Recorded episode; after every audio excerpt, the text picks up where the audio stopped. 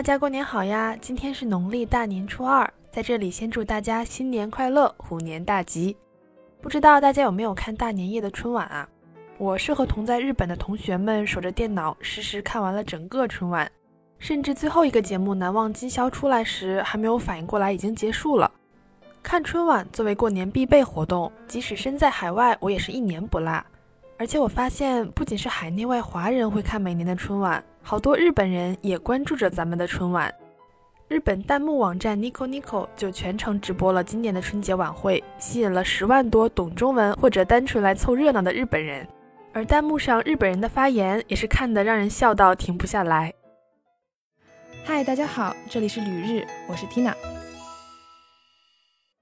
我是看了春晚才意识到已经二零二二了的 Tina。之前啊，咱们讲过日本的新年晚会，也就是红白歌会，而咱们春晚在日本的宣传也是中国版的红白歌会。当然，内容上咱们要丰富的多，歌曲、曲艺、小品、魔术应有尽有。而咱们春晚从开场就引起了一大片日本观众的共鸣，一片喜庆祥和的气氛，让日本人想起了自己曾经的昭和时代、泡沫经济时期的繁荣富庶。同时，背景里的繁体字也让他们震惊，竟然还有日语，但仔细看来又不完全是日语。这里要说，虽然日本人有不少人知道中国和日本用的汉字是不同的，但好多不知道中文里同时存在简体字和繁体字，就像我学日语之前一直以为日本的汉字就是中国的繁体字一样，互相看到对方的文字虽然有些许不同，却感到非常的亲切和熟悉。接下来震惊日本人的就是十五亿人民币的豪气赢红包环节了，弹幕里一片羡慕的哀嚎。红包是传说中的红包，果然是大中国啊！我也想要，真的假的？现在报名还来得及吗？以至于后来有小品演员从观众席走出来时，弹幕也都在问：又要发红包了吗？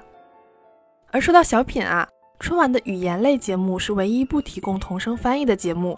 所以今年不懂日语的日本观众们也只能靠着肢体语言猜剧情，不明就里的跟着乐呵了。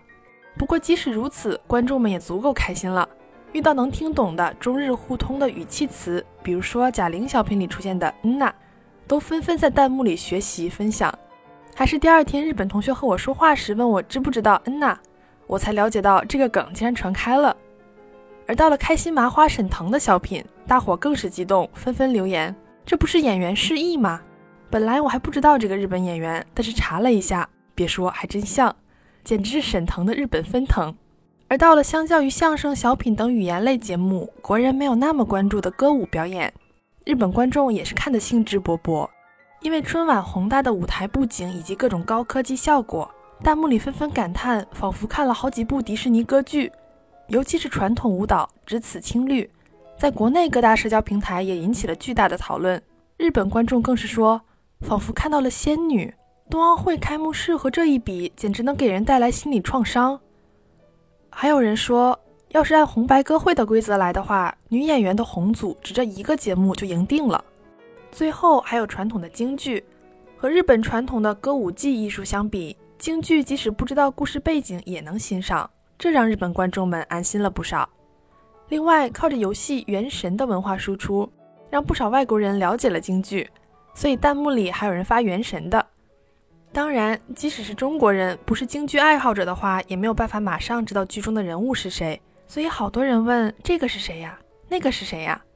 了解的观众就会在弹幕里解答，又是一波完美的文化输出。其实出乎意料，来看春晚的人里，好多并不会中文，真的是靠着翻译在顽强的尝试理解。但是这并不耽误他们在屏幕前与大家一起分享跨年的喜悦和与家人团聚的幸福。弹幕中的一条让我印象非常深刻，说：“原来过年的时候，中国人就是和家人一起看这样的节目呀。”可以看到，春晚不仅仅是文化宣传的手段，更是两国人民之间增进了解的途径。而相互了解越多，对对方的认知才会更全面，好感也会增加。于是这个春节，我教会了好多日本同学中国新年的拜年方式，要说过年好，而他们也会回我过年好，还会提出各种各样的问题，比如说为什么春节和元旦的日期不同啊？过年好的过字之前没有见过啊，等等。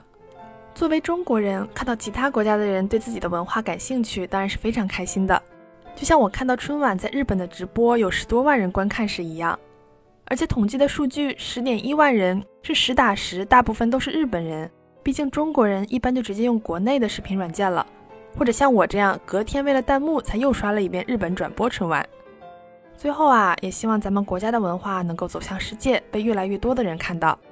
好的，感谢大家收听《旅日东京日记》，我是缇娜。